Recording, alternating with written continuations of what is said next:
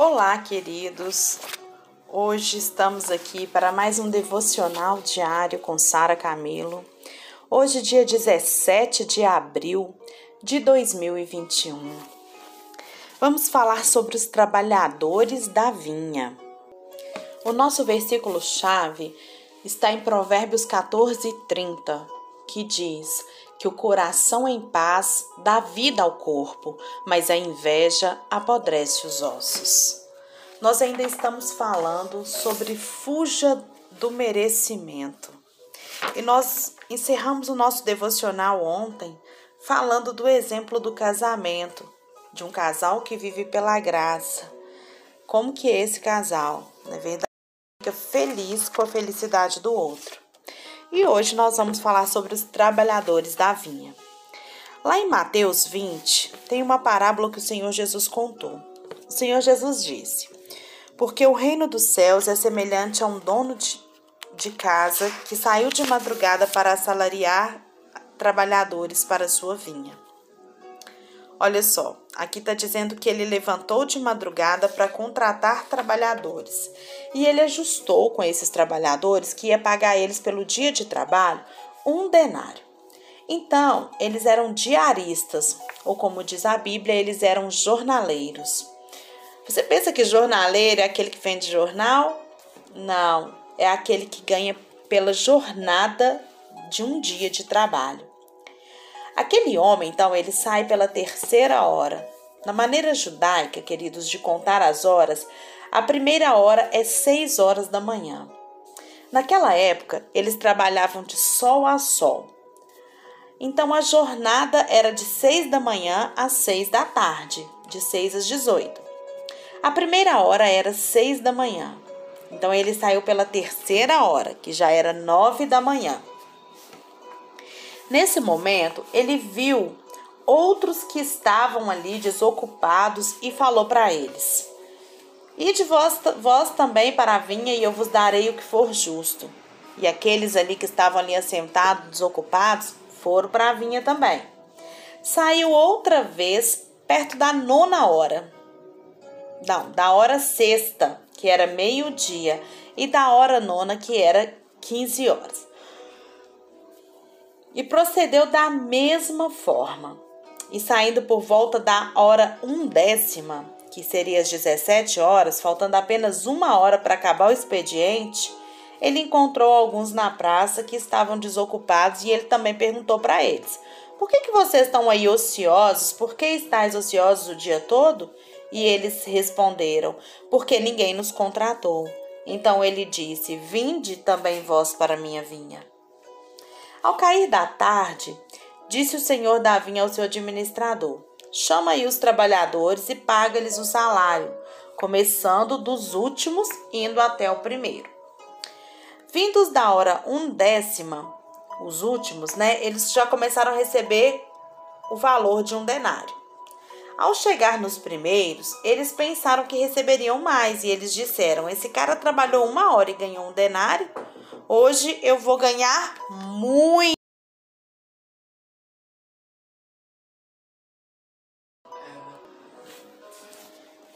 Mas cada um deles recebeu um denário também.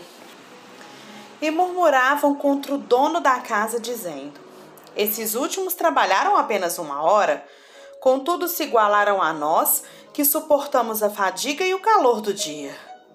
Todavia, o proprietário respondendo, disse a um deles: Amigo, não te faço injustiça. Não combinastes comigo um denário?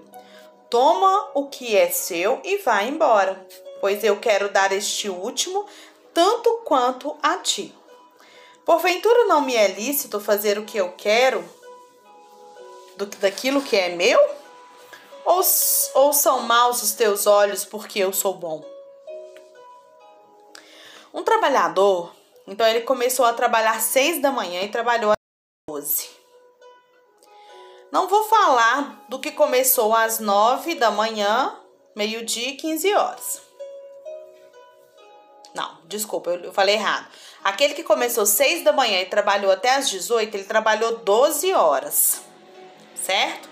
Não vou falar daquele que começou às 9, do, né, começou às 15 Vou falar aqui desse último, pois é este que nos deixa meio confusos. Preste atenção. Ele começou às 17 e na hora de fazer o acerto recebeu também um denário. Na prática, ele recebeu quantas vezes mais? 11 vezes, porque ele trabalhou uma hora enquanto os outros trabalharam 12 horas. Queridos, todos nós, em algum momento, nós seremos testados a respeito do favor de Deus na vida dos outros. Nós seremos provados. Quando Deus der 11 vezes mais a um dos que ele confi... do que ele confiou a você, o que que, você, o que que isso vai despertar no seu coração? Prepare-se para esse dia. Alguém uma vez disse, né, lá pro, pro, pro pastor é, Aloísio, pastor, se nós continuarmos pregando isso aqui, isso vai virar perseguição para nós. E o pastor disse para ele: Aleluia, tomara que venha mesmo. Sabe por quê? Porque só há perseguição se a mensagem funcionar em nossa vida, ou seja, se você receber favor. A perseguição, ela normalmente não é por causa da mensagem, mas é por causa do favor. Por que eles são tão abençoados e eu não? Por que ele recebeu tanto e eu não? Do ponto de vista de Deus, o Senhor Jesus ele se entregou na cruz. Ninguém o matou. Ele se entregou por causa dos nossos pecados, não é? Mas do ponto de vista natural, quem matou Jesus? Foram os fariseus, os mestres da lei, não é verdade? E por que que eles mataram Jesus? A Bíblia nos diz que foi por causa da inveja. Eles eram mestres da lei, mas ninguém queria ouvi-los. Eles eram mestres da lei, mas não tinham sinais, não tinham maravilhas. Eles eram um grupinho. Porém, quando Jesus chegou ali na cidade, ele não podia nem entrar. Tamanha era a multidão que o seguia. E isso despertou o que naqueles fariseus? Admiração? Não. Despertou inveja. Inveja de quê? Da mensagem? Não.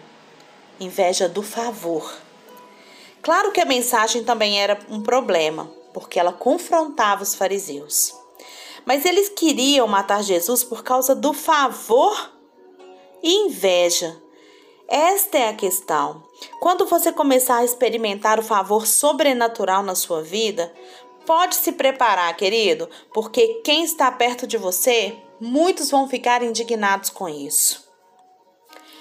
A Bíblia diz que Saul ele era oprimido. Então, um espírito maligno vinha para atormentá-lo. Diante disso, um dos servos dele falou assim: Vamos chamar um, um rapaz ou alguém que toca, porque ele vai tocar e o Senhor vai sentir alívio. Então ele concordou. É, que queria, e aí um dos moços lá que trabalhava com ele falou: Eu conheço um belemita, filho de Jessé. Ele é, ele é um garoto que toca muito bem, que tem um sal. Davi é o seu nome. Mandaram então chamar Davi. E quando Saul estava mal, Davi tocava e o espírito mal saía dele. O que Saul falou nesse dia? Que menino lindo, gente! É abençoado demais. Quem é o pai desse menino? Fale para esse pai que eu quero que Davi venha morar comigo no palácio. Esse menino é maravilhoso. Mas os, passando alguns dias, apareceu um Golias na história. Não é verdade? Saul ele ficou com medo de enfrentar Golias. E você conhece a história, né? Davi foi lá, derrubou com uma pedrada, com a sua espada, decepou a cabeça. Então, a Bíblia diz que novamente um espírito veio sobre Saul.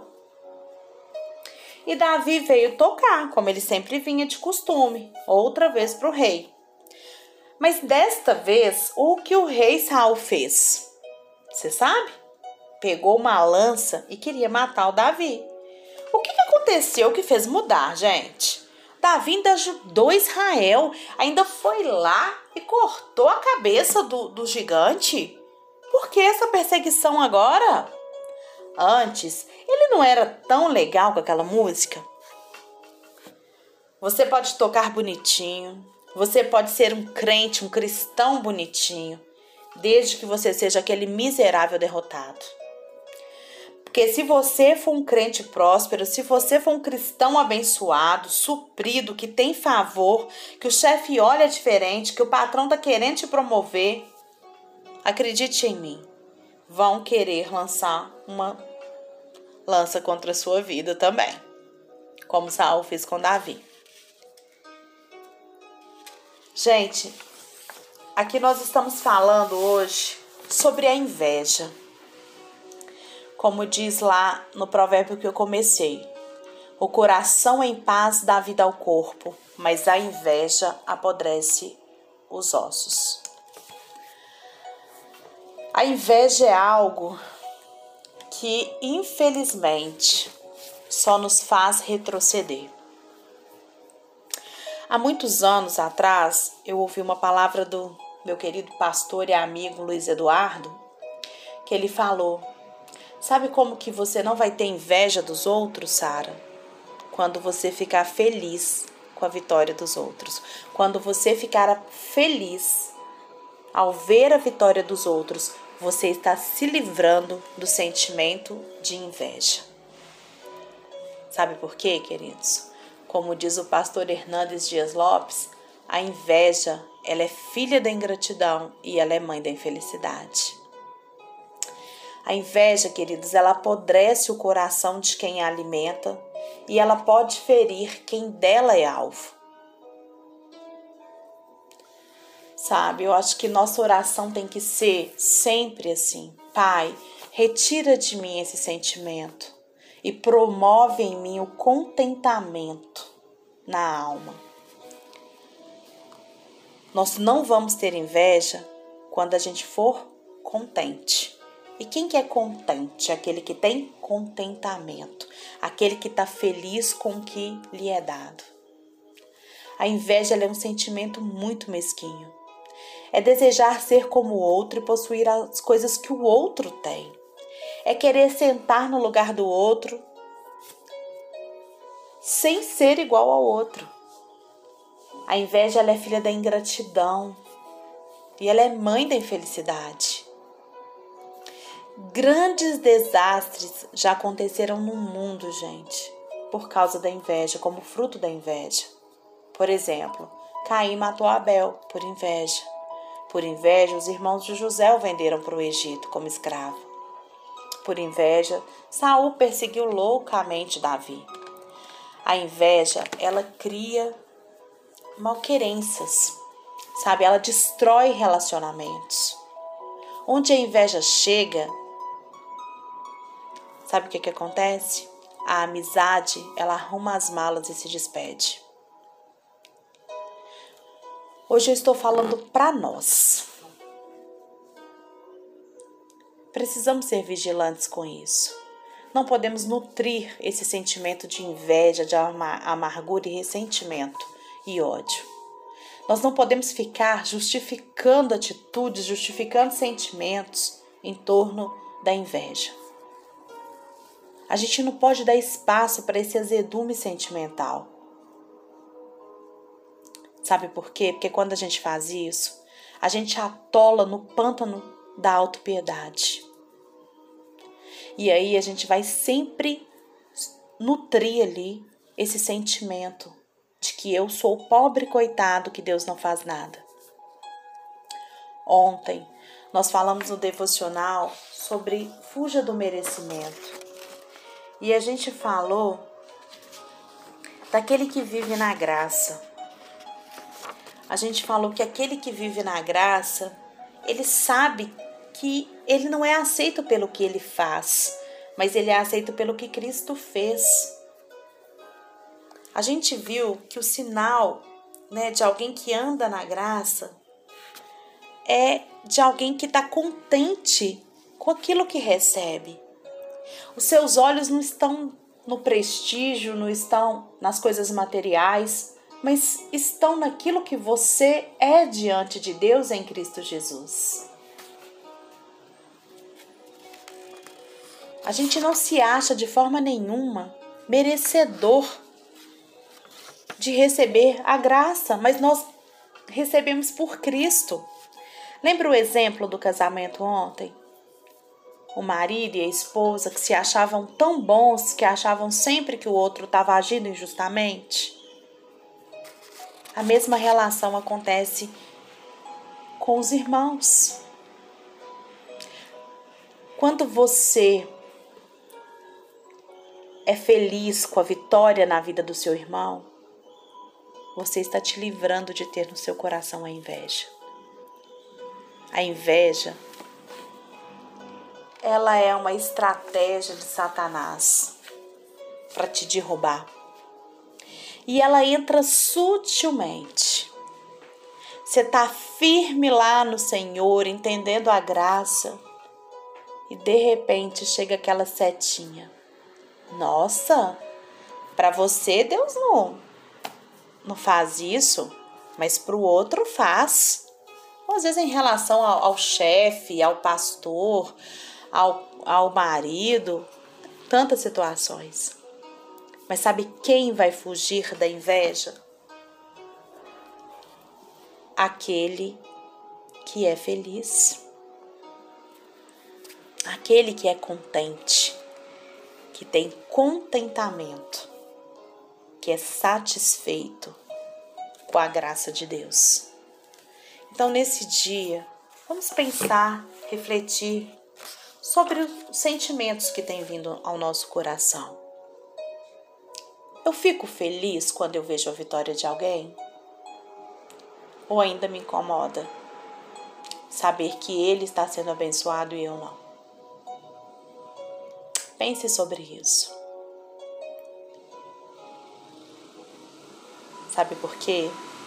Abraão é, Ai, gente, deu um branco aqui agora.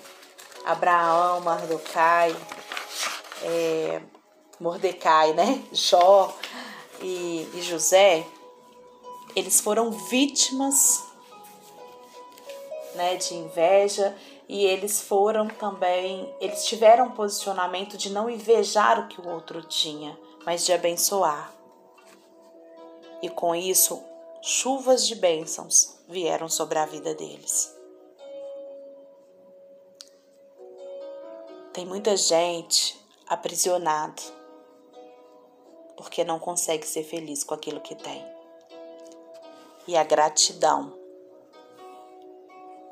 ela é sem a menor sombra de dúvida a chave para você tomar posse e apropriar das bênçãos que te foram concedidas.